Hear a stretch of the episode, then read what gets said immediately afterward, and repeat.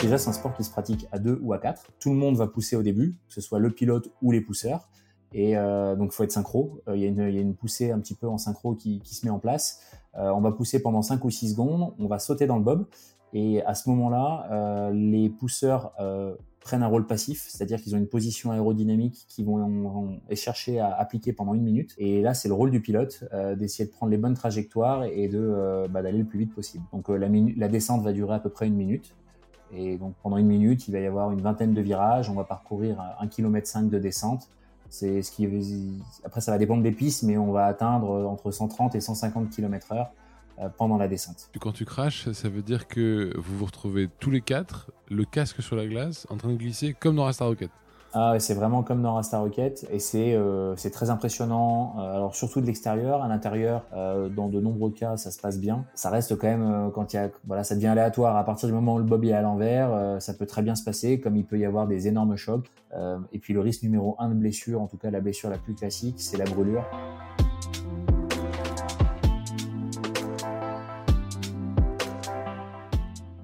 De ta vie un rêve et d'un rêve une réalité, nous dit Antoine de Saint-Exupéry. Bonjour à tous, je suis Pierre Arnaud d'Estremaux, voyageur et aventurier à mes heures perdues. J'ai créé le podcast Un bol d'air avec pour seul but de vous faire découvrir la face cachée de la vie des plus grands aventuriers, voyageurs et sportifs de ce monde, pour connaître tous les engrenages et les rouages qui façonnent finalement l'image publique que nous avons d'eux. L'idée est très simple, prendre une heure de leur temps pour vous partager les anecdotes les plus folles et vous faire rêver un peu. Bonne écoute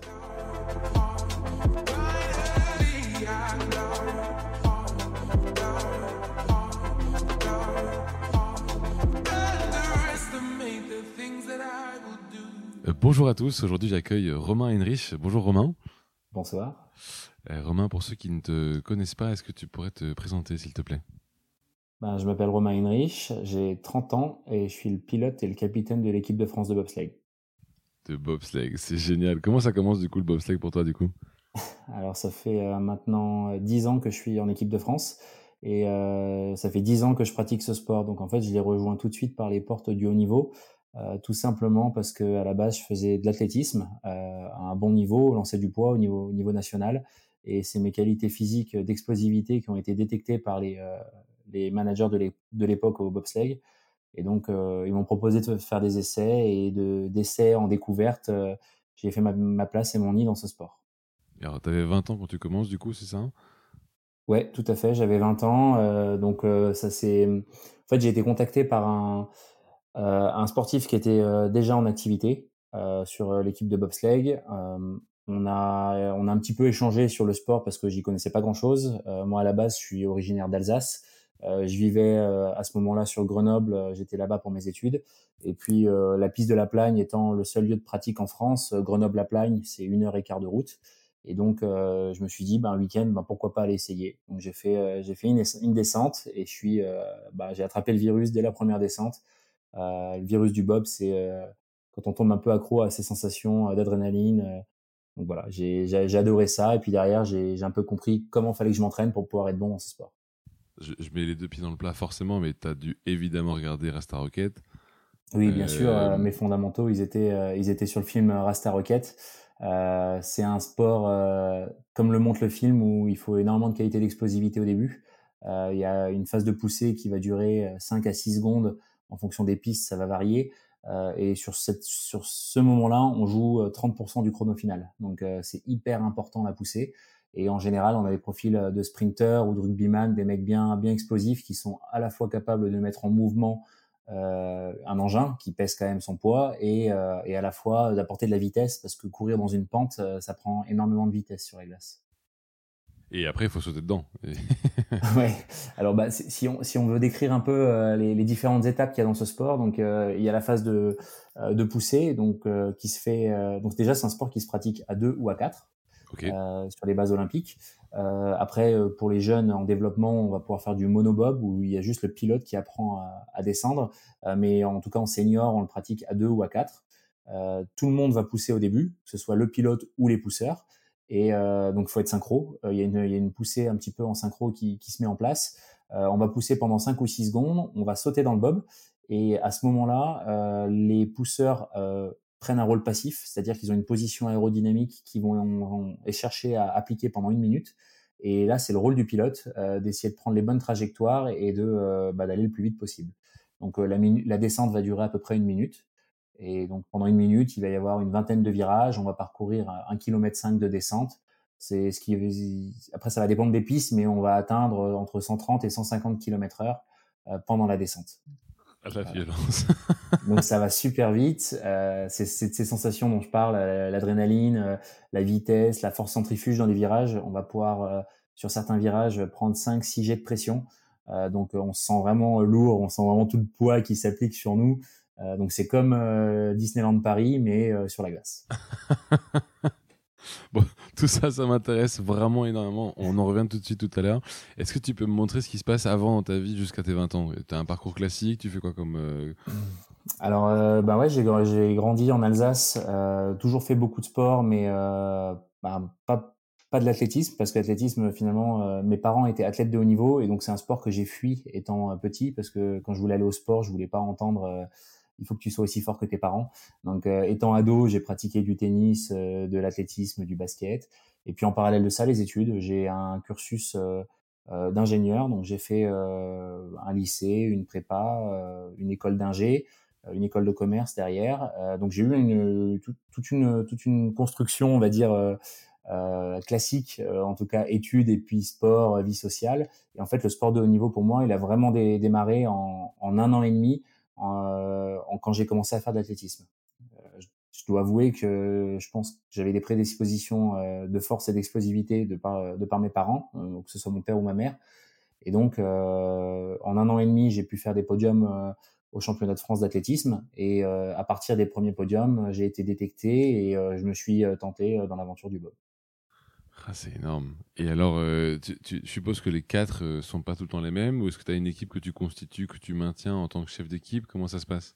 Alors, euh, dans le collectif France, on va avoir entre 6 et 8 athlètes, donc un pilote et puis 6-7 pousseurs. Voilà, ça va dépendre des années et en fonction des, minima. mais globalement, il y a des postes différents. sur le Boba 2, on cherche des athlètes un petit peu plus puissants sur le Boba 4 des athlètes un petit peu plus rapides. Euh, si on rentre dans le détail tout à l'heure euh, technique, c'est parce qu'il y a aussi des, notions de poids d'équipage euh, et les poids d'équipage du Boba 2 favorisent des athlètes un petit peu plus lourds que les poids d'équipage du Boba 4. Donc en Boba 4, on va chercher des mecs qui gèrent très bien la survitesse, qui vont avoir des records au 100 mètres qui sont en dessous de 10 secondes 5. donc c'est les portes du haut niveau, mais pour autant sans pouvoir accéder pour autant aux grandes compétitions d'athlétisme. Et donc, c'est ces gars-là qui vont pouvoir euh, apporter euh, le temps de pousser euh, rêver sur les compètes de B4.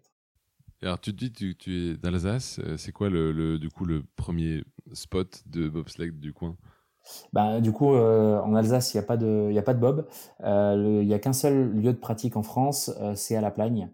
il faut imaginer qu'une piste de bob, bah, ça fait plus d'un kilomètre cinq de long sur un pan de montagne, donc il y a à peu près 150 mètres de dénivelé. Euh, c'est beaucoup moins raide que des pistes de ski.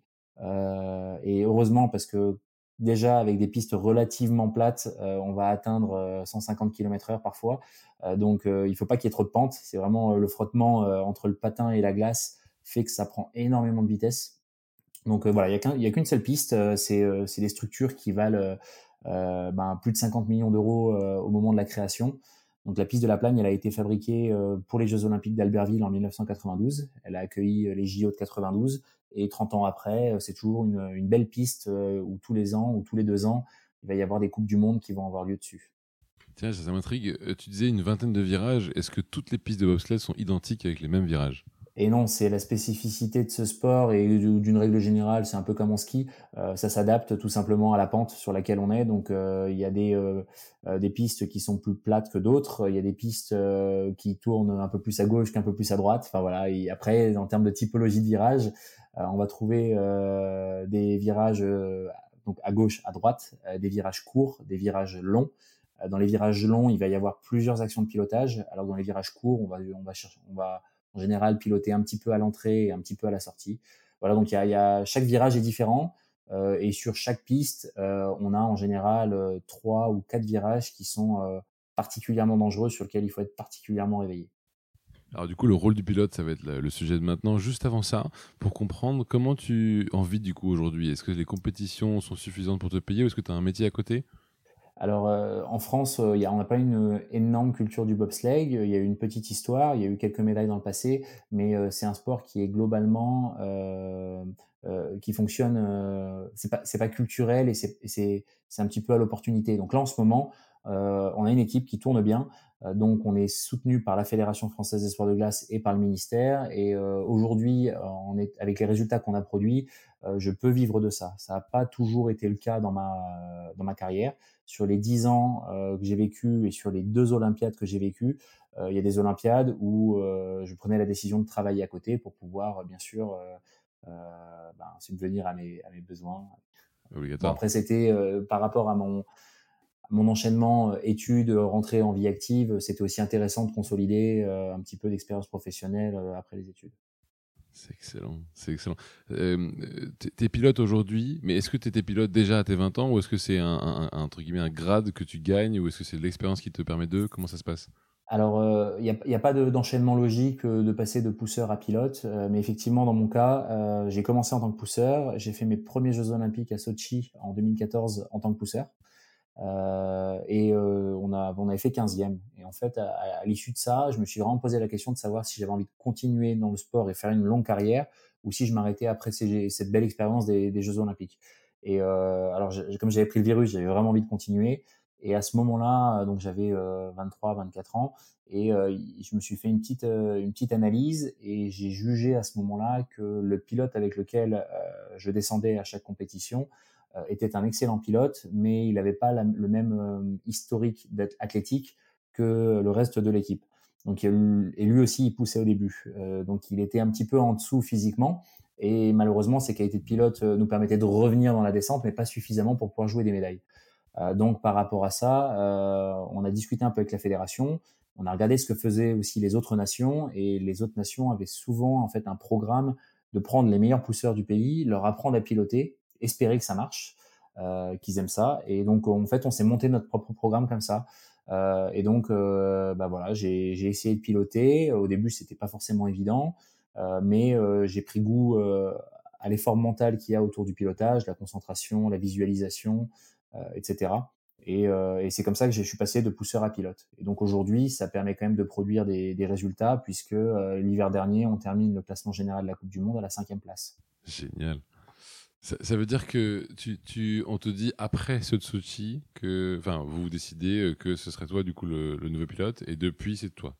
Euh, alors ça s'est ça s'est fait euh, pas de manière aussi simple. en tout cas, c'était la finalité, c'était ça.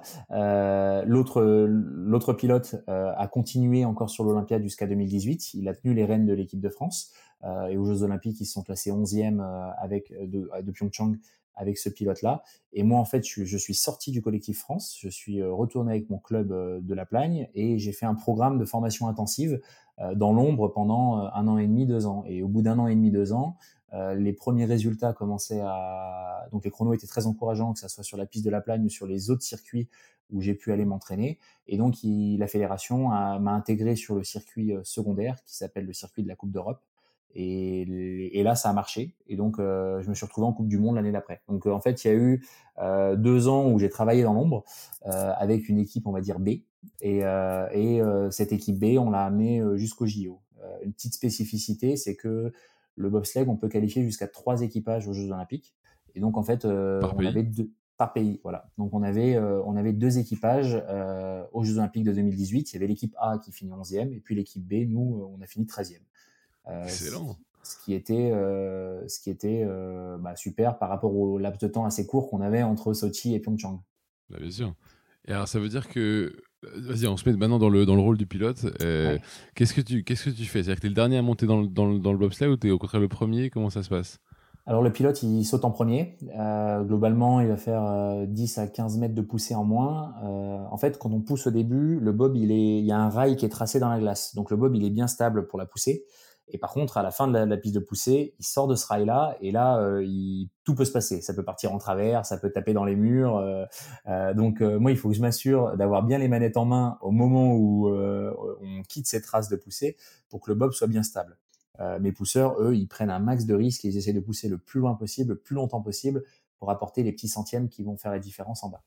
Euh, donc je, je, pousse un peu moins longtemps, je suis le premier dans le bob, euh, je m'installe. Euh, là en général j'ai le pouls qui est le cœur qui bat à 140, 150, ce qui est pas la cata, mais pour se concentrer c'est déjà pas évident.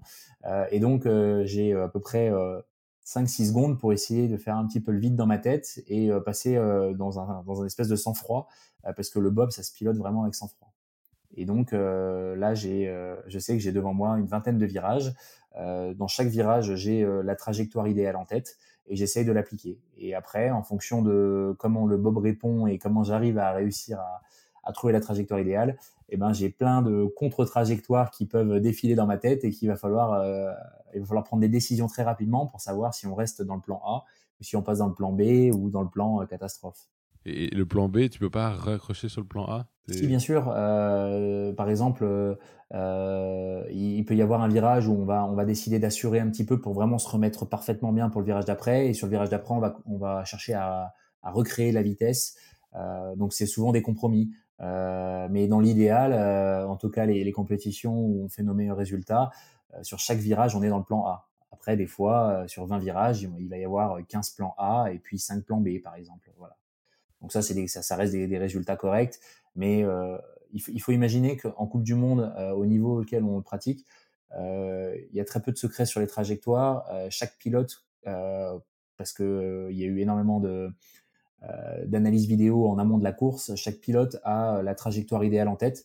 Et le jour de la course, c'est un petit peu à celui qui arrivera à la réaliser le mieux qui fera la différence. Et alors, le mieux, c'est être dans les tempos être aux bonnes hauteurs dans les virages, prendre les décisions au bon moment, et le tout dans une notion de glisse. Euh, le pilotage, c'est vraiment euh, euh, une notion de glisse, c'est-à-dire que si on va piloter trop fort, le patin va tracer la glace et donc il va ralentir. Donc c'est un peu paradoxal. Moins on pilote et plus on va vite, mais il faut être pour autant dans le dans le juste tempo, quoi. Alors moi aussi qui suis ingénieur, visualise-moi, t'es es le premier ou le dernier ou t'es où dans, le, dans les quatre du coup? Alors du coup, je, suis à l'avant. Euh, j'ai besoin de bien voir. Euh, donc euh, globalement, il y a que mon, enfin l'objectif en tout cas, c'est qu'il y ait que mon casque qui dépasse. Tous mes tous mes gars derrière, ils sont le plus bas possible, les épaules le plus bas possible. 2 cm d'épaule qui se qui serait un petit peu rehaussé, ça peut vite faire 2 dixièmes de perdu en bas. et 2 dixièmes de perdu sur une Coupe du Monde, c'est 5 places. Donc c'est vraiment un sport qui joue au centième. Euh, donc les gars derrière, ils sont, euh, ils appliquent la position qu'on a travaillé ensemble en soufflerie. Euh, ils essayent vraiment de, dans un contexte qui est euh, assez violent, avec tous les jets, la vitesse, de rester dans cette position-là. Et moi, ben pareil, j'ai mes yeux qui sont pile poil au-dessus de la, de la, de carrosserie, suffisamment haut pour pouvoir voir, mais suffisamment bas pour être le, prendre le moins le vent possible. Et puis j'ai mes deux petites manettes en main qui vont actionner mes deux patins à l'avant. Et donc euh, avec ça, eh ben, je vais euh, à, l'entrée de chaque virage euh, contrôler le bob pour pouvoir le, le, mettre à la hauteur que je souhaite et décaler le point haut dans le virage à l'endroit que je veux. Donc s'il faut pousser le point haut un petit peu plus loin par rapport à, à, sa trajectoire naturelle, je vais piloter un peu plus longtemps. Et si à l'inverse de ça, je veux qu'il soit un peu plus tôt, je vais carrément aider le bob à monter pour pouvoir euh, essayer d'avoir la, hauteur le plus tôt possible. Et puis voilà, après ça c'est ça c'est le principe de base, il est là. Euh, après, il y a d'autres principes qui sont vraiment techniques dans lesquels je vais éviter de rentrer peut-être maintenant.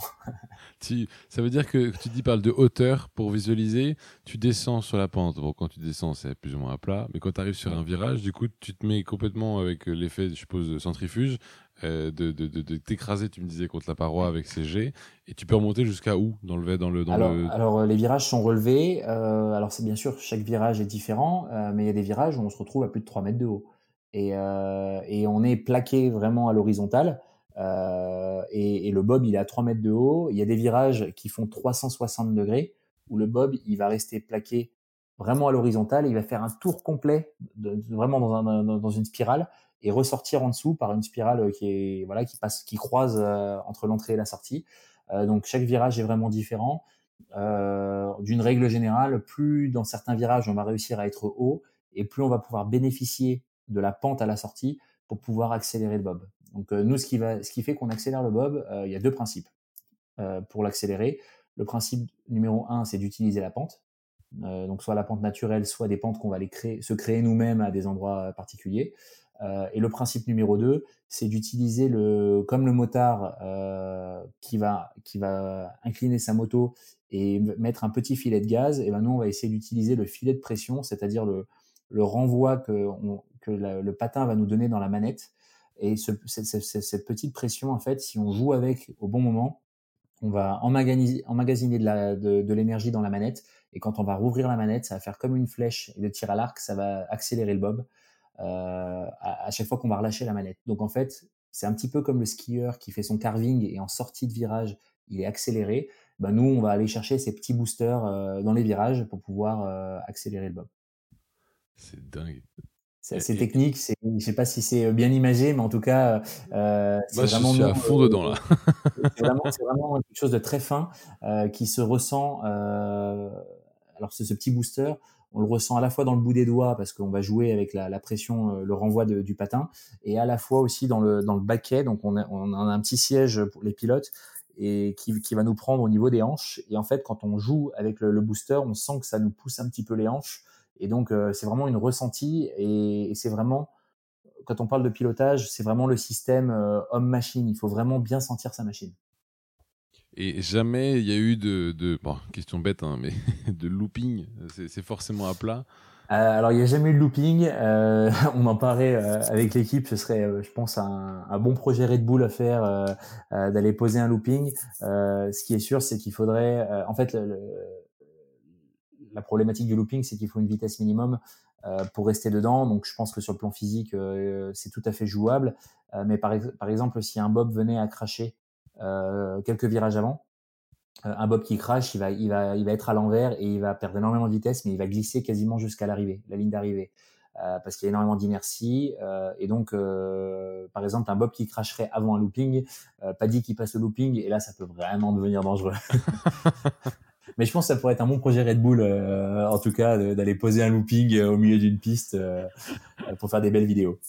Je sais pas, ça me venait comme ça en tête en me disant, mais en fait, vous êtes tout le temps à plat, pourquoi pas comme ça monter et tu disais que, alors, tiens, bah, intéressant, quand tu, quand tu craches, ça veut dire que vous vous retrouvez tous les quatre, le casque sur la glace, en train de glisser comme dans Rasta Rocket. Ah, c'est vraiment comme dans Rasta Rocket. et c'est c'est très impressionnant. alors, surtout de l'extérieur. À l'intérieur, dans de nombreux cas, ça se passe bien, euh, mais ça reste quand même un sport. Euh, enfin, moi, en tant que pilote, j'attache énormément d'importance à, peu cracher. donc, prendre les risques au bon moment et ça reste quand même quand il y a voilà ça devient aléatoire à partir du moment où le bob est à l'envers ça peut très bien se passer comme il peut y avoir des énormes chocs il peut y avoir il y a quand même un bob qui fait plus de 200 kg qui est au-dessus de votre tête donc qui pourrait venir taper à un endroit où ça pourrait faire très mal euh, et puis le risque numéro un de blessure, en tout cas la blessure la plus classique, c'est la brûlure. Euh, parce que à plus de 130 km heure sur de la glace, euh, en général à, moins 5, moins 10 degrés, des combinaisons qui sont souvent très fines, ça crée de la chaleur et ça, et ça, peut, ça peut brûler la peau. Et alors, comment vous faites du coup pour vous arrêter? Tu me dis, vous, vous allez jusqu'en bas en mode. Ah, en général, on va jusqu'en bas et ça, ça arrive même des fois qu'on. Donc, il faut savoir que quand un bob, le dernier virage, il se fait toujours en remontant. Euh, parce qu'on se remet dans le sens de la pente et en fait le bob euh, va perdre toute sa vitesse sur euh, il faut en général 200 à 300 mètres pour arrêter le bob une fois qu'il franchit la ligne d'arrivée euh, sachant qu'il y a, a quelqu'un qui freine à l'arrière, euh, mais mais voilà, c'est lourd, ça a de l'inertie. Il faut pour l'arrêter, c'est pas simple. Euh, et donc, ben parfois, quand le bob est à l'envers, il remonte un peu dans la pente et puis il repart même dans l'autre sens et il s'arrête au, au, bout de un ou deux allers-retours en yo-yo sur le point le plus bas. donc c'est vraiment le point de, le plus faible potentiel, tout simplement.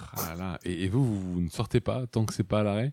En général, on est mieux à l'intérieur que dehors parce que euh, dehors, euh, je sais pas, le bob il revient, il peut t'écraser. Enfin, voilà. Bon, en tout cas, euh, les chutes, ça fait partie du métier, euh, mais c'est quand même pas tous les jours. Euh, nous, ça peut nous arriver compte tenu du nombre de descentes qu'on fait dans l'année et, euh, le fait qu'on change toutes les semaines de piste, parfois on est encore un petit peu dans le programme de la, piste d'avant quand on attaque la nouvelle piste. Donc ça, on va dire que ça va arriver une, une fois ou deux fois par an et globalement ça se passe bien. Et alors du coup, les casques qui, prennent euh, toute la glace là, et ils sont, c'est quoi? C'est tout de suite poubelle une fois que ah, bah, bien sûr, c'est poubelle, euh, casque changé, euh, parce que un casque qui est choqué, normalement, on s'en sert plus. Oui, d'accord. ok, ok. Mais c'est pour comprendre, tu vois, finalement, la philosophie de dire, à la limite, s'il frotte un petit peu, non, non, s'il prend un coup, c'est tout le monde dehors. Ouais, bon, alors, ça nous est déjà arrivé dans des cas très rares. une fois, on a chuté sur le tout dernier virage. Euh, le, ça a frotté pendant, euh, je sais pas, peut-être 150 mètres. Euh, c'était juste un peu de peinture. Bon, on les a réutilisés à l'entraînement derrière, mais, mais globalement, oui, un casque qui, qui choque. Enfin, il faut pas, il faut pas lésiner sur la sécurité. Donc, qu'est-ce qui nous protège fondamentalement dans un bob? C'est le casque. Euh, c'est la combinaison anti-brûlure, donc en fait qu'on va mettre en dessous de notre combinaison de course. Euh, c'est euh, un, une épaisseur de Kevlar comme les motards peuvent utiliser. Euh, et euh, c'est la carrosserie du Bob. Donc euh, ces trois engins-là, ces trois mm, équipements-là, s'ils sont fragilisés, on évite, on essaie de les réparer avant de, ou de les remplacer avant de, faire la prochaine descente. Et alors, ça ressemble à quoi du coup un casque de bobsleigh? C'est par eh ben, C'est comme un casque de moto. C'est des casques de moto. alors après, nous on fait des on fait des essais en soufflerie pour trouver les modèles qui qui ont le meilleur coefficient aérodynamique.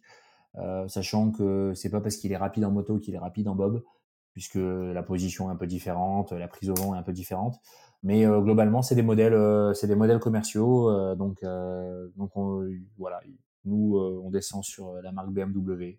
J'allais dire deux trois marques en tête, BMW, ok, ouais. ouais. pendant longtemps, on était chez AJC et là, on est, on est basculé chez, chez BMW. voilà, c'est ça marche, tant que ça marche, c'est bon ça. Mais je pense à un truc, tu me disais 2 cm d'épaule trop haut, ça fait perdre des, euh, du temps à la fin. Euh, du coup, j'imagine que la moyenne en, taille de, de, de, tes équipiers sont plutôt petits. Alors, pas tant. Euh, pas tant. Euh, nous, enfin moi, je fais 1m89 euh, pour 107, 108 kilos et je suis le la taille standard de la Coupe du Monde. Donc globalement, voilà. Bon, je suis peut-être aller un poil plus lourd. On va dire c'est 105, 103 kilos le, poids le poids normal. mais mais oui, c'est c'est ça l'ordre de grandeur.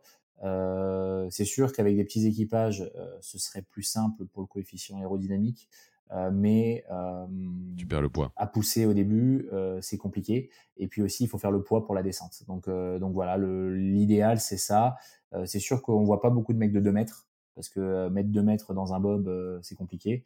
Par contre, des mecs ouais, d'un mètre 80, 85, 90 sur plus de 100 kilos ou au niveau de 100 kilos, on en trouve beaucoup. D'accord. C'est quoi les nations d'ailleurs Tu parlais tout à l'heure de, du circuit mondial. C'est quoi les nations les plus fortes qui vous battent C'est quoi d'ailleurs? C'est souvent des pays froids? Euh, alors, oui et non, parce que moi je considère que l'Allemagne c'est pas un pays plus froid que le nôtre et euh, il n'y a pas forcément plus de montagnes que chez nous. Enfin, je crois même, je, pense pas me tromper si je dis qu'il y en a moins. Euh, et c'est les Allemands les plus forts. Euh, ils ont une grosse, grosse, grosse culture des sports d'hiver. Euh, ils sont moins dominants que les Français en ski. Par contre, en ski de fond, euh, en, soit ski, euh, ils sont très présents, et euh, en bob, en luge et en skeleton, les trois, sports qui se pratiquent sur ces pistes glacées, euh, ils sont très forts. ils ont, donc des pistes de bob dans le monde, qui sont ouvertes tous les hivers, il y en a à peu près une quinzaine, entre 15 et 20. Euh, et les Allemands, ils en ont quatre sur leur territoire. Euh, donc, euh, il faut imaginer que tout est en place pour eux, pour leur permettre d'être les plus forts. Et puis après, euh, historiquement, les Suisses sont très forts. C'est eux qui ont inventé le sport euh, et qui ont gagné énormément de médailles. Euh, et puis après, sur, dans toutes les grandes nations, euh, tu vas retrouver au moins sur les trois équipages, tu vas retrouver au moins un euh, qui va être très fort. Donc le Canada 1, USA 1, Russie 1, tous ces, toutes ces nations-là, ils ont une équipe qui est, qui est, au top niveau. Et Jamaïque, non, du coup. Alors la Jamaïque, euh, moi j'ai fait euh, les Jeux de Sochi avec eux. Euh, les Jamaïcains, ben, fidèles à eux-mêmes, ils, ils, sortent à chaque fois des équipages qui sont très très forts à la poussée parce qu'ils ont des athlètes, ils ont une concentration d'athlètes qui peuvent courir le 100 mètres en 10-0 qui est juste impressionnante. par contre, après au pilotage, c'est un peu plus compliqué. Ça manque un peu de, un peu d'engagement, un peu de, un peu de régularité, on va dire. Ok. Euh, je, pensais à un truc, tu me disais effectivement, le, c'est les Suisses qui ont inventé. Ça veut dire quoi, bobsleigh d'ailleurs? Alors, euh, c'est le traîneau qui glisse, je pense que ça veut dire. Euh, sled, sled, sled c'est traîneau. donc l'idée, c'est c'est un sport qui, qui, a vu le jour à Saint-Moritz en Suisse, où tout simplement des grands copains qui ont fait de la luge à plusieurs et puis qui ont commencé à se chronométrer. donc pendant longtemps, ça se pratiquait sur les routes ou dans des grands champs et ils allaient tracer des, pistes naturelles.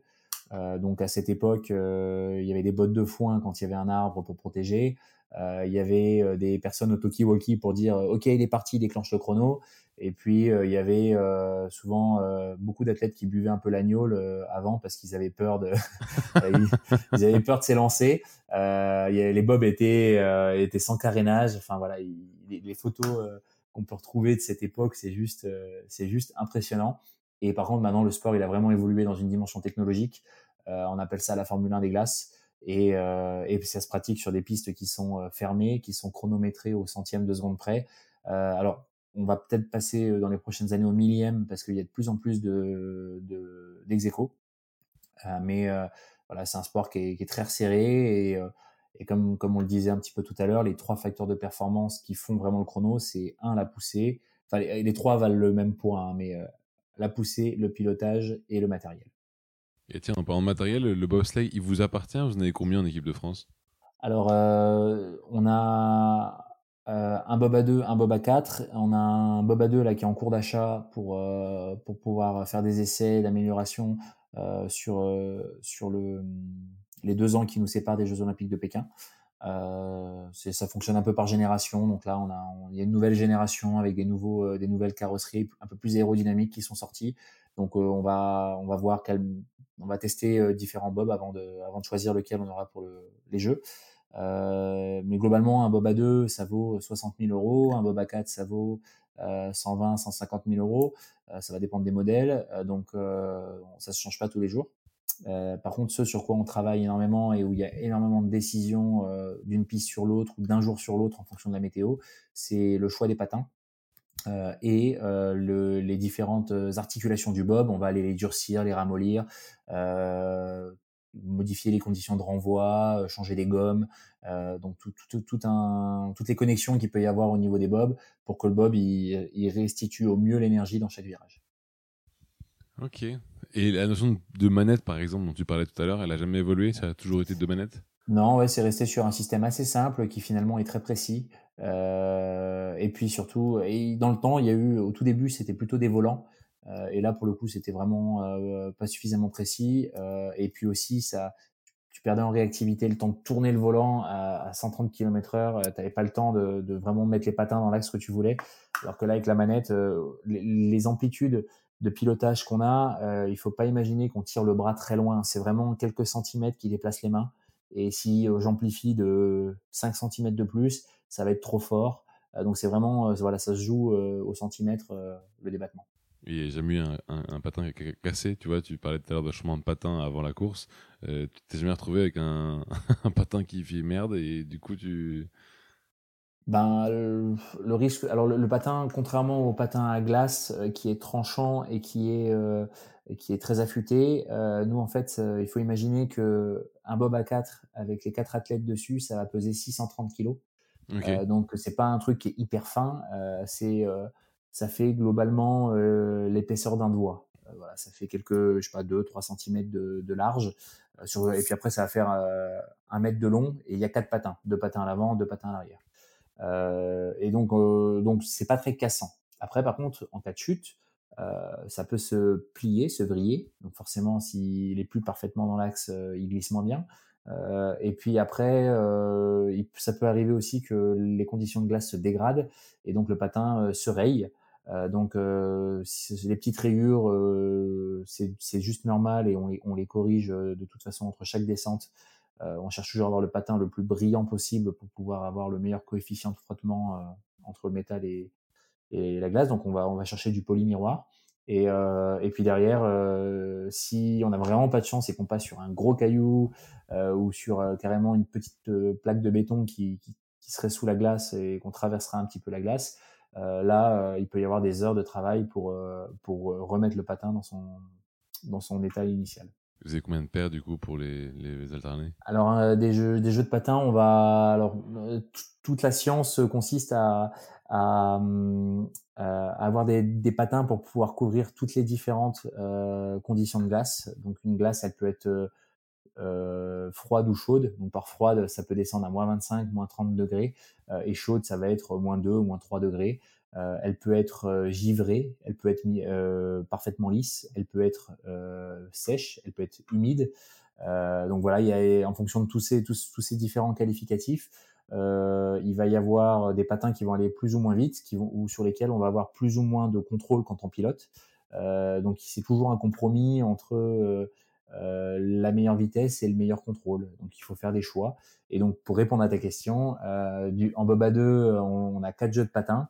Euh, et en Boba 4, la même chose. Voilà. 4x4 ou 4x2 alors c'est 4x4 et puis après on va on va faire des croisements donc des fois on va utiliser les avants des patins 1 avec les arrières des patins 2 donc ça fait un certain nombre de combinaisons et bah, après on en a eu plus des jeux de patins mais finalement on a resserré avec les quatre meilleurs jeux qui couvre suffisamment de conditions météo euh, parce que euh, trop changer de patin, ça peut, on peut perdre un petit peu le feeling justement euh, dans le pilotage. Le, retour de la manette dont je parlais tout à l'heure, il dépend aussi beaucoup de la forme du patin. donc on préfère se concentrer avec des, des paires qu'on connaît parfaitement plutôt que d'avoir une paire qu'on utilise une fois par an et puis finalement le jour où on l'utilise peut-être qu'elle glisse bien, mais on l'a pas suffisamment en main pour pour en profiter. D'accord. Et alors, tu parles souvent de Boba 4 et Boba 2. Tu es pilote des deux ou il y a un pilote chacun? Oui, alors je suis pilote des deux. Aujourd'hui, on fait des meilleurs résultats en Boba 2 qu'en Boba 4. Euh, essentiellement parce que euh, j'ai commencé le Boba 2 sur le programme intensif avant de commencer le Boba 4, donc j'ai un petit peu plus d'avance. Donc aujourd'hui en Boba 2, on est 5e mondiaux et en Boba 4, on est 12e, 12e mondiaux. Génial. Ah, c'est énorme. Ok. Parce que finalement, ça veut dire que tu n'as pas les mêmes équipiers, je suppose, sur le 2 que le 4 alors euh, mon pousseur euh, le plus, euh, enfin mon pousseur du Boba 2, celui qui avec qui on fait tous nos résultats depuis deux ans, s'appelle Dorian Otterville et Dorian il fait aussi le Boba 4 et en Boba 4 il a, il peut prendre deux positions sur lesquelles il est à l'aise, donc ça va dépendre des autres équipiers. mais bon, comme c'est le plus fort, on est content qu'il soit et dans le Boba 2 et dans le Boba 4. Ouais, carrément. Et sur un championnat, tu, sais quoi, c'est le matin 2, l'après-midi 4 ou c'est deux journées 2, deux journées 4 alors, euh, il y, a, y, a, deux types de compétitions en bob. Euh, il y a les, ce qu'on appelle les coupes du monde. Donc, les coupes du monde, tu vas en avoir huit dans l'hiver. Euh, donc, ah c'est un, circuit, un circuit. et chaque, chaque, coupe du monde est vraiment sur le même format. Du lundi au jeudi, tu prends tes repères sur la piste. Alors là, c'est toi qui décides si tu veux faire du bob à 2 ou du bob à 4. C'est de l'entraînement entraînement libre. Euh, tu as un nombre de descentes maximum à ne pas dépasser, mais en tout cas, tu peux faire tes descentes. Euh, le vendredi, personne ne descend sur la piste. Euh, les euh, comment dire, les équipes de, qui entretiennent la piste préparent la, piste pour la compétition. Nous, on prépare notre matériel. On va passer des heures à, préparer les patins, notamment. et le samedi, il y a la course de Boba 2. Et le dimanche, la course de Boba 4. Donc, et une course de, une course de Boba 2, ça se joue en deux manches qui se qui se superposent, qui s'accumulent. et pareil pour le Boba 4. Donc ça, c'est le premier type de compétition. Et donc à la fin des huit Coupes du Monde, il y a un globe de cristal qui est donné euh, à l'équipe qui aura fait les meilleurs résultats tout au long de l'hiver.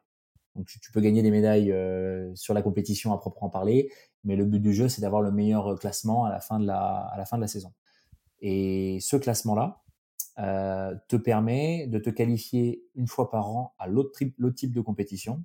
Donc c'est des championnats du monde ou des Jeux olympiques, ça va dépendre des années.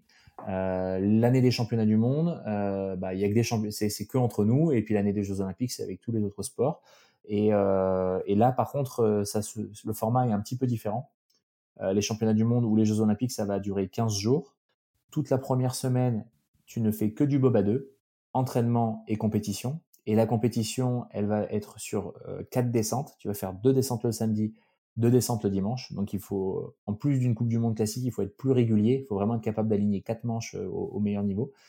Euh, et puis à la fin de la première semaine, paf, tu bascules sur le bob à 4 et, euh, et donc les rebelotes, euh, l'entraînement toute la semaine et puis les quatre manches de compétition le week-end. C'est dingue, ça veut dire que en fait, tout se joue sur, dans le premier cas, ça se joue en deux minutes finalement. Et dans ce cas-là, en quatre minutes. Donc vous vous entraînez toute l'année, puis toute la semaine intensivement pour quatre minutes. Ouais, et j'irais même euh, encore plus loin. Euh, un pilote qui fait, euh, en, qui en Coupe du Monde, il va faire à peu près 180 descentes dans l'année. donc ça veut dire qu'en pilotage pur et dur, il va s'entraîner 3 heures. Parce que 180 minutes. donc il, va, va faire que 3 heures de pilotage. Là où tu as un gymnaste qui va pouvoir faire 3 heures de gymnastique dans la journée, ben nous c'est en un hiver, vraiment je parle en pilotage pur et dur. Après il y a plein de techniques pour optimiser ça. Qui, voilà, avec le travail vidéo, avec la, visualisation, euh, les techniques un petit peu qui se rapprochent euh, de l'hypnose ou du développement des, capacités euh, cérébrales. Euh, on peut essayer de, gratter un petit peu de temps de, de pratique, mais la, la, pratique réelle pure et dure, c'est trois heures dans l'hiver. C'est impressionnant. Et 180 descentes, tu te dis, tu les fais entre quoi, novembre et mars par, par là? Ouais, c'est octobre et mars. Euh, voilà. Si les, coupes du monde, c'est novembre et mars, et puis en général en octobre, on, est un petit mois tranquille, euh, enfin tranquille, reprise des descentes. Euh, euh, en général, un petit peu de stress pour les pilotes parce que il faut se dérouiller et il faut, se dépoussiérer, mais on est loin des compètes. Enfin, les compètes, c'est vraiment novembre-mars. D'accord. C'est dingue. Il a, il a un nom, d'ailleurs, les, les, les bobsleigh, ils ont un nom? Euh, ouais, le Boba 2, il a, un, il a un petit nom. Euh, c'est un de mes pousseurs, enfin un ancien pousseur d'équipe de France qui l'avait euh, nommé comme ça. Il l'avait appelé Blue Sea. Euh, Alors Blue euh, comme bleu, euh, C comme C comme la lettre C de la célérité, pour la vitesse, voilà. Et puis Blue Sea, ça faisait un petit prénom un peu féminin, donc ça lui donnait envie de le cajoler et de s'assurer qu'il soit toujours au top. Voilà. donc c'est son petit nom. Et vous emmenez toujours les deux, du coup, à chaque fois euh, en compétition? Vous partez quoi? En avion, du coup? Euh, alors les, euh, dans la zone Europe, les pistes sont toutes à 6-7 heures de route, donc on est plutôt à voyager donc avec un minibus, les athlètes et puis un, un, espèce de transporteur dans lequel on, on peut mettre le Boba 2 et le Boba 4. donc un Boba 4, ça fait quand même 3,70 m de long, donc il faut quand même une bonne camionnette pour pouvoir le mettre dedans. Puis plus toutes les caisses à outils, les, les, les caisses de patins, euh, les casques, ça prend vite quand même de la place. Mais bon, en zone Europe, on est effectivement euh, sur, euh, on se, déplace en, voiture. et après, par contre, quand il y a les coupes, coupe du monde aux États-Unis ou en zone asiatique ou en Russie, ben là, c'est de la du fret aérien. donc, envoyer un bob aux États-Unis, ça coûte 12 000 euros par bob. Donc, tu es sur du 20 25 000 euros de budget juste pour envoyer les bobs. Et, euh, et voilà, c'est des gros budgets. Euh, la, partie euh, logistique est, très, très compliquée, très complexe dans notre sport. Impressionnant. C'est impressionnant. Et, et, alors, ça veut dire que du coup, tu commences finalement, donc tu m'as dit à 20 ans, euh, ça intensivement. Au début, tu travaillais un peu, maintenant tu travailles plus, enfin, tu plus besoin en tout cas pour, pour être à peu près euh, normal dans ta journée. Ça, ressemble à quoi du coup une journée type Si je te prends, je sais pas, fin janvier, euh, tu fais quoi le jeudi? Alors, il y, a, il y, a, vraiment deux phases dans le bob, vu que c'est un sport saisonnier. Tu as la vie l'été et puis la vie la vie l'hiver. Euh, donc, pour la vie l'été, euh, donc celle qu'on a plutôt en ce, en ce moment et, et hors saison, on fait pas de descente de bob, on fait vraiment euh, que de la hum, prep physique. Euh, et c'est de la prep physique très, très, très copieuse. Euh, en tout cas, c'est ce que font les athlètes euh, de haut niveau. Donc, on est sur du 15 euh, heures de sport dans la semaine. Et à ça, tu rajoutes 3 4 heures de kiné, récup, soins. Donc, tu fais ton volume à peu près de 20 heures où tu es vraiment à t'occuper de ton corps. et puis en parallèle de ça, moi en tant que pilote, je gère les préparatifs de saison, donc la maintenance sur le matériel estival, tout démonter, nettoyer, graisser, euh, faire quelques préparations quand c'est nécessaire, changer les visseries. Enfin voilà, donc ça, ça, on le fait en petit rythme tout au long de l'été. Euh, et c'est vraiment le, rythme estival. Et après, euh, pendant l'hiver, euh, moi en tant que pilote, je vais réduire ma, dose d'entraînement physique parce que je descends en fait tous les jours. Donc une journée type, c'est le matin, tu es à la piste. tu te fais en Coupe du Monde, si c'est en Coupe du Monde, tu fais deux descentes d'entraînement. T'as pas le droit à plus. Si tu es sur un, un, stage, tu peux faire 3, 4, 5 descentes. Tu vas rarement en faire plus parce qu'il faut être tellement concentré et gérer les pics d'adrénaline que c'est compliqué d'en faire plus. En tout cas, tu peux en faire, mais pas à la vitesse souhaitée. Donc, à notre niveau, c'est pas souhaitable. donc, le matin, pardon. Non, c'est dingue, je disais. Du coup, ça veut dire que tu dois progresser sur à peine deux descentes par jour? Ouais, c'est vraiment, tu retrouves vraiment la philosophie de, c'est comme le 100 mètres, un 100 mètres, un mec qui court un 100 mètres, il faut qu'il réponde présent tout de suite et chaque foulée, donc un, un, Usain Bolt, il fait le 100 mètres, il va courir, il va faire 45 cycles de jambes. S'il en rate un, ça fait déjà 2% de perdu. bah, pour nous, c'est pareil. on a 5 secondes de poussée où il, y a beaucoup de choses qui se passent et même une minute de descente où il y a beaucoup de choses qui se passent. Il faut vraiment tirer le profit de chacune de ces, euh, de ces actions pour pouvoir euh, ben, progresser le plus vite possible, tout simplement. D'où la notion de régularité dont tu parlais tout à l'heure, qu'il faut absolument avoir tout le temps. Bah complètement. Et moi, par exemple, euh, je sais que, enfin voilà, sur donc sur une journée type, on est le matin à la piste de bob. Euh, ça mange en général à l'hôtel le midi. on essaye de faire une petite sieste en début d'après-midi. Ensuite, on va faire en général une séance physique, donc soit du sprint, soit de la muscu. Euh, ou, du, travail euh, avec des médecines balls euh, pour pouvoir être qu'on va essayer de lancer, travailler l'explosivité. Et puis après le soir, je vais faire avec mon coach restitution vidéo, analyse des feuilles de temps, voir entre sur les sur les secteurs. Donc il y, a, différents intermédiaires, voir à quel endroit j'ai perdu du temps, où est-ce que je peux optimiser pour l'entraînement d'après. Et et puis voilà, c'est une petite mécanique routinière qui est quand même assez bien huilée. pendant ce temps-là, en général, les, les pousseurs euh, s'occupe du matériel euh, pour pouvoir euh, le remettre en état pour le lendemain. et puis, sauf si c'est des, des, opérations qui sont un peu plus complexes, ou dans ce cas-là, c'est le coach ou moi-même qui allons, qui allons travailler dessus. Mais sinon, pour la mécanique du quotidien, c'est plutôt les pousseurs qui s'en occupent. Est-ce que vous vous penchez dans les virages d'ailleurs? J'ai pas posé la question. Alors non, euh, pas vraiment. Euh, en tout cas, c'est pas une volonté. Ce qui est la volonté, c'est de garder les quatre casques, les quatre casques alignés, parce que si jamais les casques, il y en a un qui part à gauche, un qui part à droite, ça augmente la prise au vent. Euh, et donc, euh, par rapport à ça, c'est toujours souhaitable de connaître, euh, même si on pour les pousseurs, même s'ils voient pas la piste, à quel moment on va rentrer dans le bob. Donc, avoir tous les, rythmes, les tempos qui sont imprimés, de telle sorte à ne pas être surpris à l'entrée des virages. Il faut imaginer que le bob, quand il passe de, de la pleine terre à l'horizontale, euh, c'est vraiment une fraction de seconde, c'est assez violent et donc il faut avoir le corps qui soit euh, suffisamment préparé à ce que donc c'est un petit peu comme le motard qui va qui sera à l'arrière, qui va légèrement accompagner, mais pour autant il faut pas se pencher. Ah là là, c'est que je n'avais pas pensé à ça. C'est vrai que du coup, si c'est en, en à peine quelques secondes. Du coup, finalement, les trois qui poussent, moi au début, depuis là, à 45 minutes, je me dis, en fait, ça veut dire qu'ils s'entraînent toute l'année pour pousser 5 secondes. En fait, non, pendant toute la descente, ils sont agrippés pour pas sortir la tête de, la ligne, quoi. Alors ils ont ils ont un rôle passif et, vraiment euh, il y a des courses qui se qui se sont perdues euh, à ce niveau-là euh, ou qui se sont gagnées à ce niveau-là donc ils sont vraiment vraiment en, train d'essayer de, faire de leur mieux mais, ça reste passif. C'est ça qui est un peu, un peu ingrat, euh, malheureusement. Euh, mais en tout cas, euh, nous, on a bien conscience en équipe de France que le rôle du pousseur, il s'arrête pas au moment où il saute dans le bob, parce que parce qu'il y a vraiment des centièmes à aller chercher à ce moment-là. Bien sûr. Tu, tu, me donnerais un peu des, des, visions de chrono là, qu'on puisse comprendre un peu. Est-ce que par exemple à la plane c'est tout le temps le même chrono et donc tu as une référence que tu vas essayer de chercher à chaque fois? Euh, ouais, euh, bien sûr. Euh, donc euh, euh, moi par exemple, mon, mon, record sur la piste de la plaine c'est 58 secondes 83 centièmes. et après, il y a des jours où tu peux pas aller sur ces vitesses-là parce que ça va dépendre de la météo. Si pour que ça aille vite, il faut en général qu'il fasse très froid pendant un ou deux jours avant. Donc la, la, la glace qui a une inertie va, va se refroidir et se, se durcir. Et puis euh, au moment de l'entraînement, si tu as un petit rayon de soleil qui vient taper sur euh, sur la structure et, et mettre une, la, petite pellicule d'eau qui va bien, mais avec une, sous-couche qui est bien dure, c'est là que ça va vite. Euh, donc bien sûr, il y a des entraînements où c'est pas comme ça. Quand c'est givré, le patin il frotte plus. On est sur une espèce de poudre blanche qui. alors là, il y a énormément de contrôle dans le pilotage, mais par contre, ça va moins vite. Donc on ne cherche pas à battre ses records tous les jours.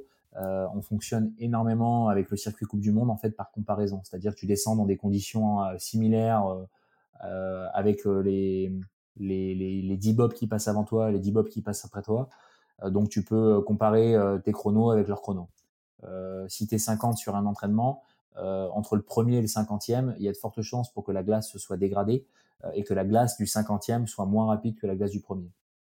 Donc euh, voilà, donc sur chaque piste, ben moi j'ai mes records. Euh, donc on a, euh, on cherche en jour de course, si les conditions météo le permettent, à améliorer nos records. Donc il y a trois records qui sont améliorables le record de poussée, le record final qui finalement est le seul qui compte vraiment, et puis la vitesse de pointe, parce que c'est toujours un peu marrant de se dire, j'avais jamais été aussi vite sur cette piste. Et, et ça, tu, les connais tous par cœur sur toutes les pistes d'Allemagne, de Suisse, de J'ai mon petit fichier Excel qui va bien, mais je les ai pas en tête. voilà, quand j'arrive sur une piste, j'ai, j'ouvre mon fichier Excel, je regarde les chronos des années précédentes, je me remets dans le bain comme ça. en fait, j'ai des j'ai des notes aussi sur chaque, chaque virage de chaque piste. Euh, D'une année sur l'autre, le virage, il, il change pas dans le sens où il tourne toujours à gauche et toujours à droite. Par contre, la manière dont la glace est travaillée, les épaisseurs qu'on va retrouver aux entrées et aux sorties de virage euh, peuvent modifier la trajectoire. Mais le principe général du virage reste toujours le même. Donc, je me remets en fait euh, dans le bain comme ça chaque, chaque, sur chaque nouvelle piste. Tiens, ça, ça m'intrigue. On est ingénieurs tous les deux. Comment tu construis de la glace sur le côté? Parce que euh, si tu mets de l'eau par terre, ça fait un truc parfait. Euh, sur la patinoire, je vois. Mais sur le côté, comment tu fais? Alors, euh, donc la structure en béton, il y, a des tubes de froid déjà qui sont dans, le, virage, que ce soit dans le virage ou en ligne droite. Hein, il y, a, dans la structure de béton coulée, il y a du, du froid avec du liquide de, refroidissement. Donc historiquement, c'était plutôt de l'ammoniac.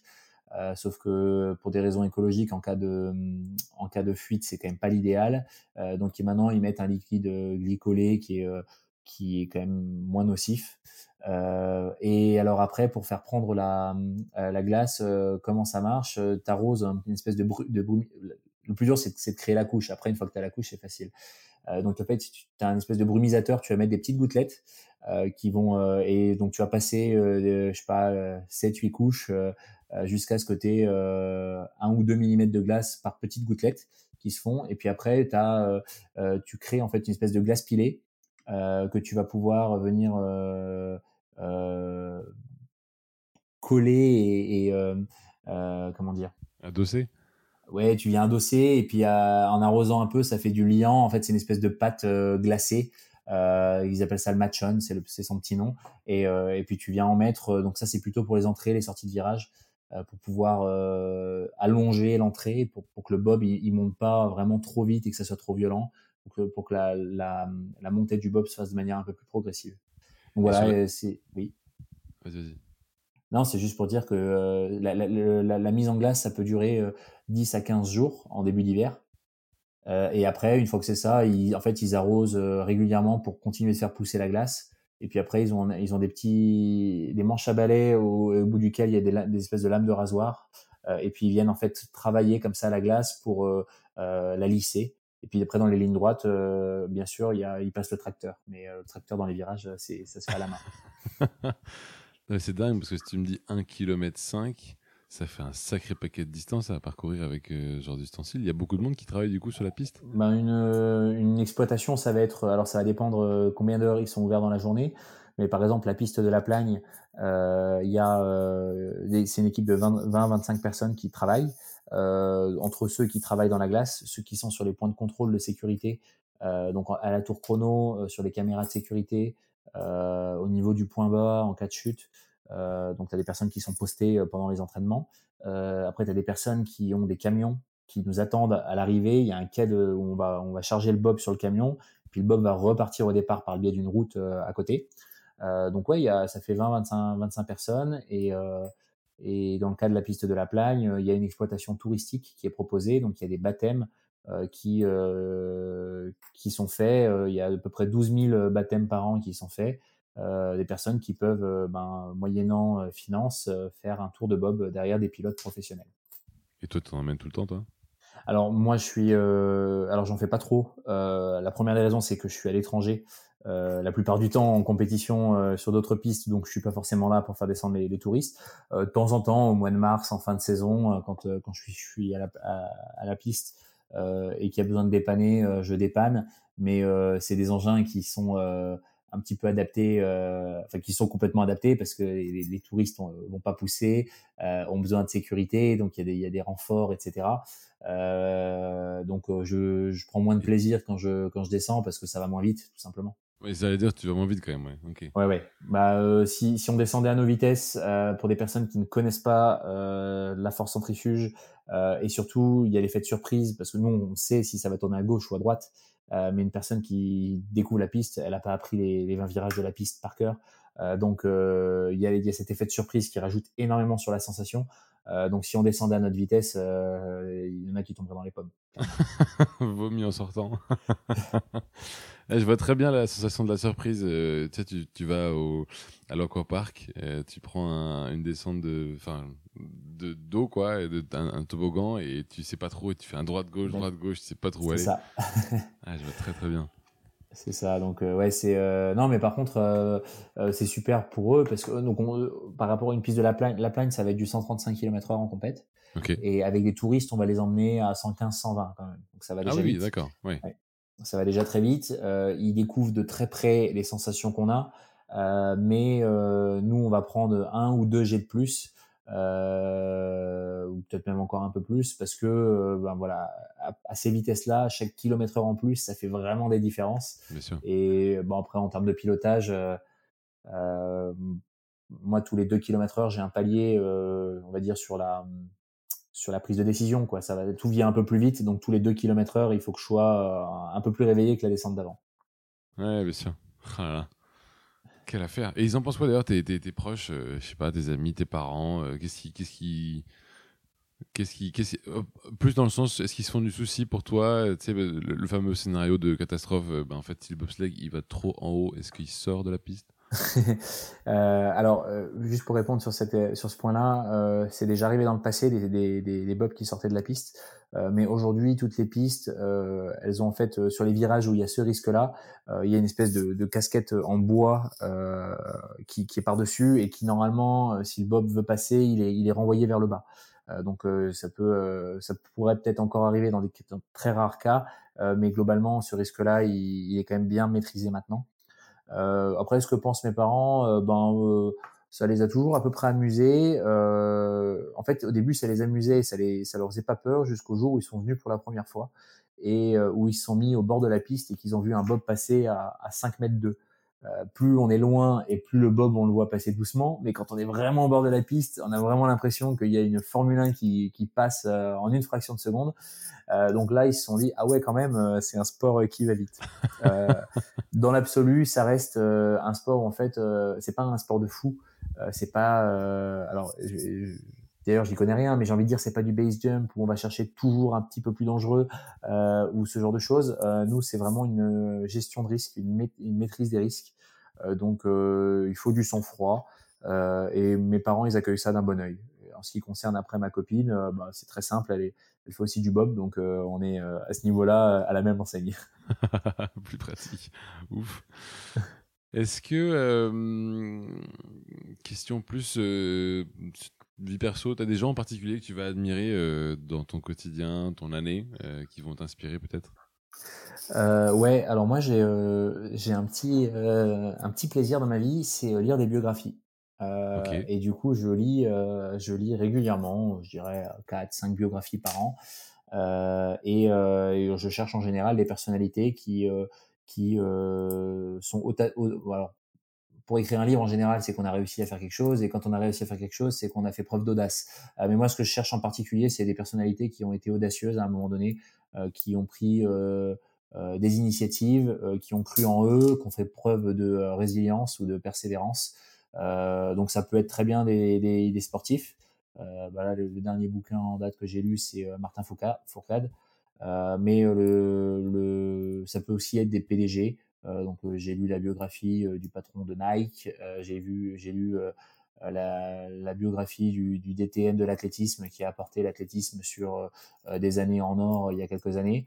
voilà, c'est c'est un peu mon petit mon petit moments inspirants et quand je les lis, je me dis euh, comment je pourrais, euh, moi, dans mon projet de médaille olympique euh, sur Pékin 2022, comment est-ce que je pourrais bah, m'inspirer de ce qu'ils font pour le mettre à ma sauce. Chapeau, chapeau, chapeau.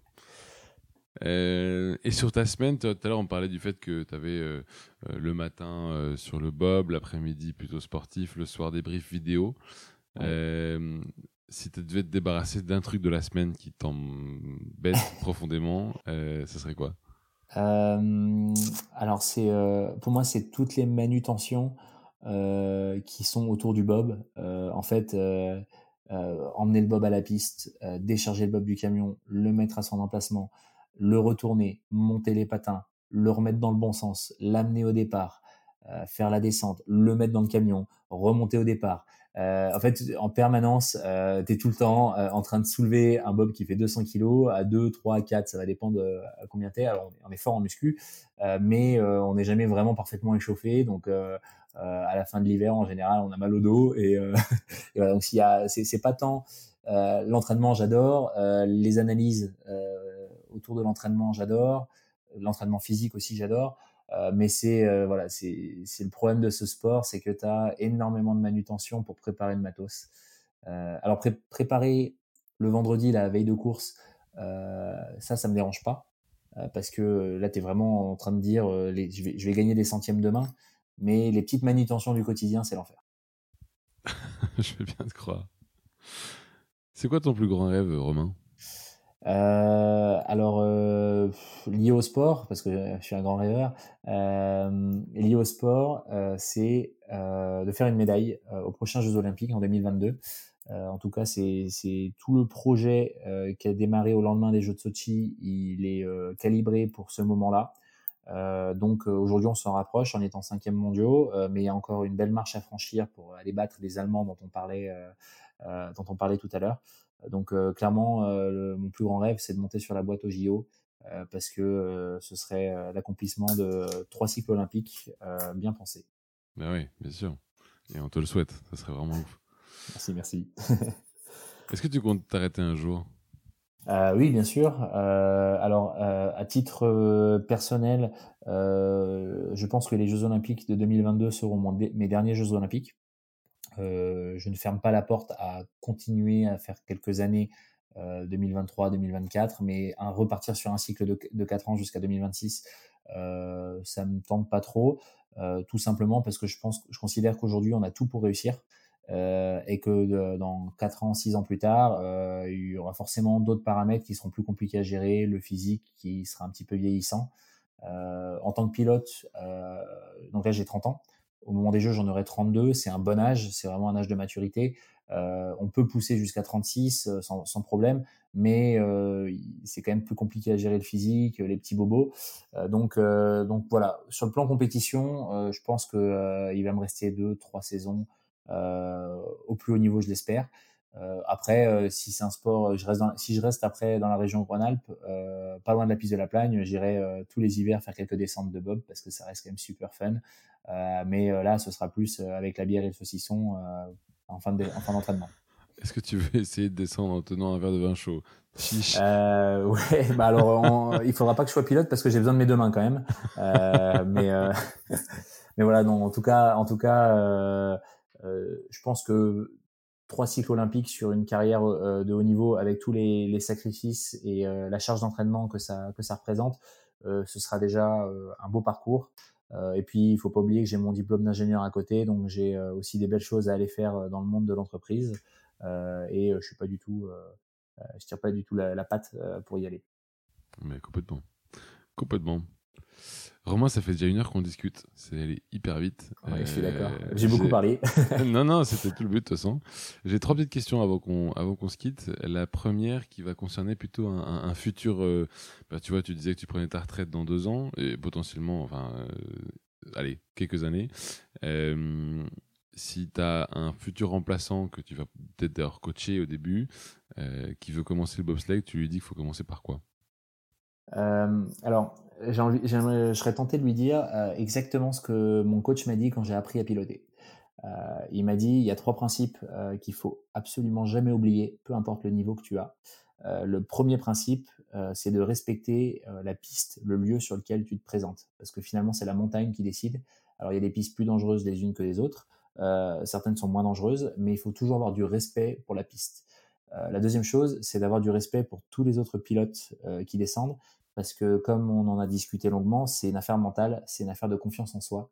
Euh, et il y a des pilotes qui peuvent être champions olympiques, s'ils se mettent une mauvaise chute, euh, tu peux être sûr que les deux ou trois semaines derrière, euh, ça va être compliqué pour eux. Donc il faut jamais se moquer, il faut rester très humble par rapport à ça.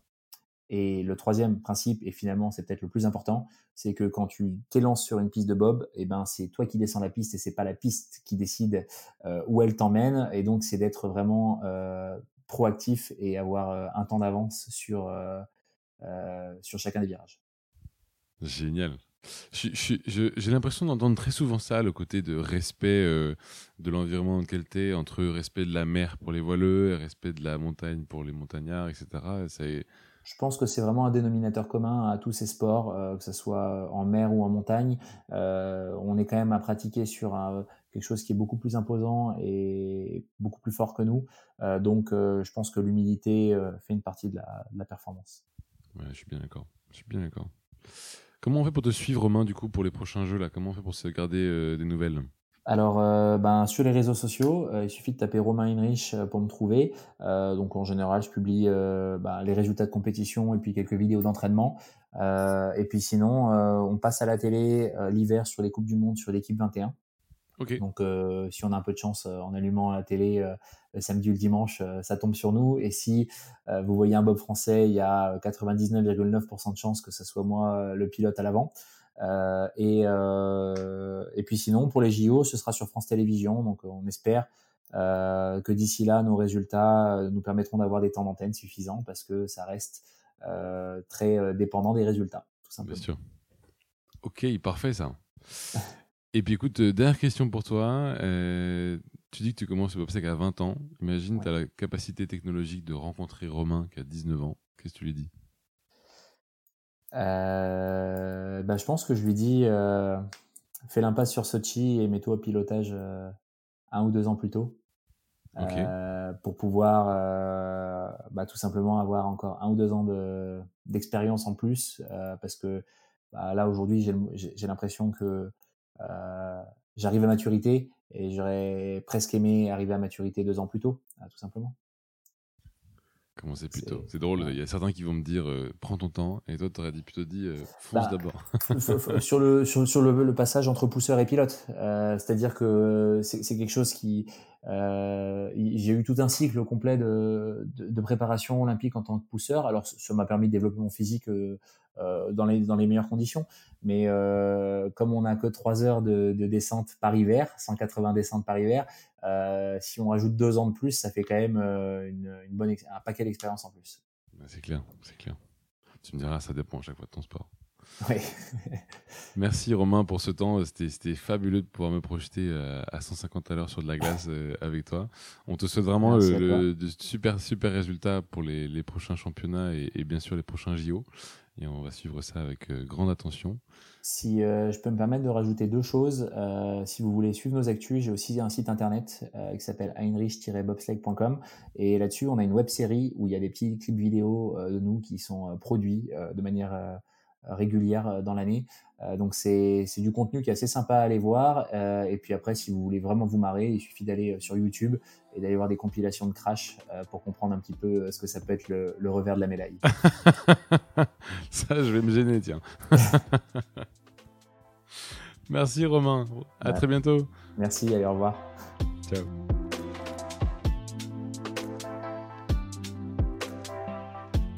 Si vous avez aimé ce podcast, n'hésitez pas à le partager à au moins deux personnes pour le faire connaître encore plus. Et pour ne rien rater des prochains épisodes, pensez à vous abonner. À bientôt.